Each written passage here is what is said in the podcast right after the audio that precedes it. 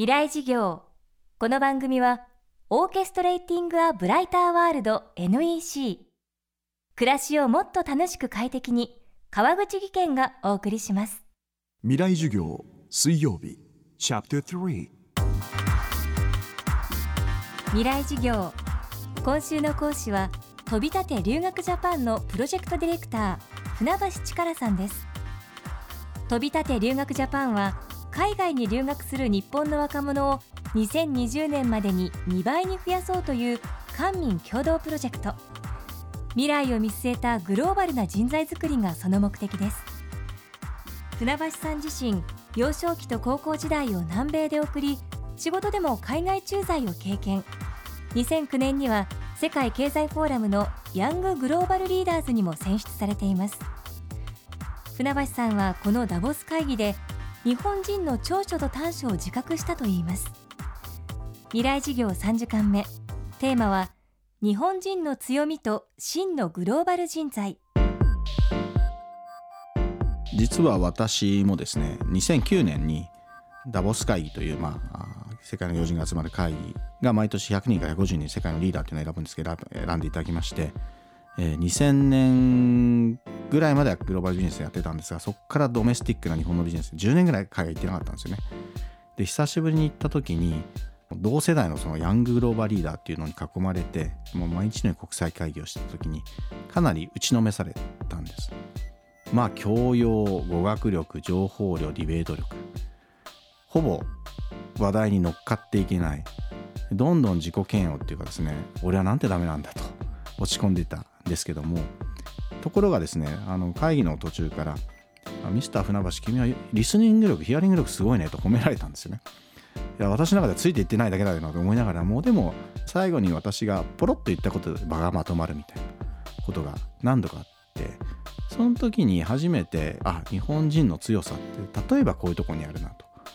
まあ何でも強みと弱みって表裏一体だと思うんですけども私は今やっとこの年になって日本人の良さと日本人の悪さをこううまく使い分けというかですね超融合させるようなことができるようになったかなと思ってますもう一つはやっぱりチームで戦うっていうのはすごくチームで動くっていうのはすごい得意でチームでプロジェクトをいくつも立ち上げたりですねまあ、そういうのが一つの表れかなと。もちろんこうね、まあ、サッカーでもね、よく本田選手とか、昔で言うと中田秀が言ってましたよ。個で、えー、立たなくちゃダメなんだ。でも、こうも立ちつつチームっていうその両面が目指すところなんじゃないかなと思います。飛び立て留学ジャパンは世界で活躍するリーダーや人材を育成するのがその大きな柱。では真のグローバル人材とはどんな人のことを指すのでしょうか？グローバル人材っていう言葉は実は日本以外でほぼ聞いたことないんですね。日本以外の国で当たり前。でその中でも、えー、私の前職は企業の人材育成コンサルやったんですけどまあほとんどの企業でグローバル人材育成の定義が決まってなかったです。あるいはバラバラです。例えばあのほとんどの企業の話を聞いてるとグローバルっていうと地球ってイメージだし世界規模っていうことだと思うんですね。グローブってその地球っていう意味なので。だけどどういう人が欲しいんですか？どういうふうになってもらいたいんですかって大体アジアで活躍してほしい、それはグローバルじゃなくてリージョナルっていうその地域人材だったりするんですよね。あるいは求めたり語学も英語だと言ってるとこもあれば英語以外の中国語だっていうとこもあれば本当に会社によってその戦略によってバラバラだということです。で私のあの考えるグローバル人材っていうのは大きく2つよく言います。一つはよく言うんですけどまあ Think Globally Act Locally ということで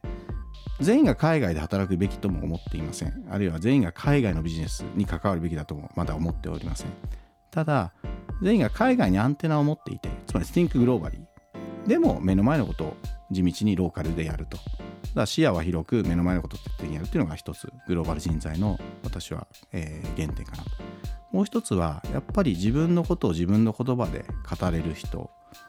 これ初めて海外に行くと突きつけられるんですよね日本のことに関しても当然聞かれますし大体言われるのが「Who are you?」とか「あなたの価値は何ですか?」と言われるとまあ多くの日本の人は考えたことない横並び意識ばかりですからね。ここら辺をちゃんと見つめ直せて自分の言葉で語られる人っていうのが本当の実はグローバル人材なんではないかなと思います。未来事業今週の講師は飛び立て留学ジャパンのプロジェクトディレクター船橋力さんです。今日は日本人の強みと真のグローバル人材をテーマにお送りしました。そしてこの番組の特別公開授業が今年も開催されます。FM フェスティバル2015未来事業明日の日本人たちへ。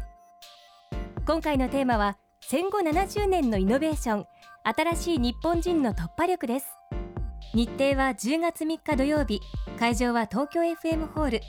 教壇に立つのは電子工学者でノーベル物理学賞を受賞した中村修二さん。演出家宮本亞門さん。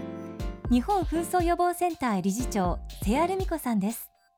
この特別公開授業に大学生200名をご招待します。また授業を一緒に作る学生委員も募集しています。詳しくは東京 FM のトップページにある FM フェスティバル未来事業の特設サイトをご確認ください。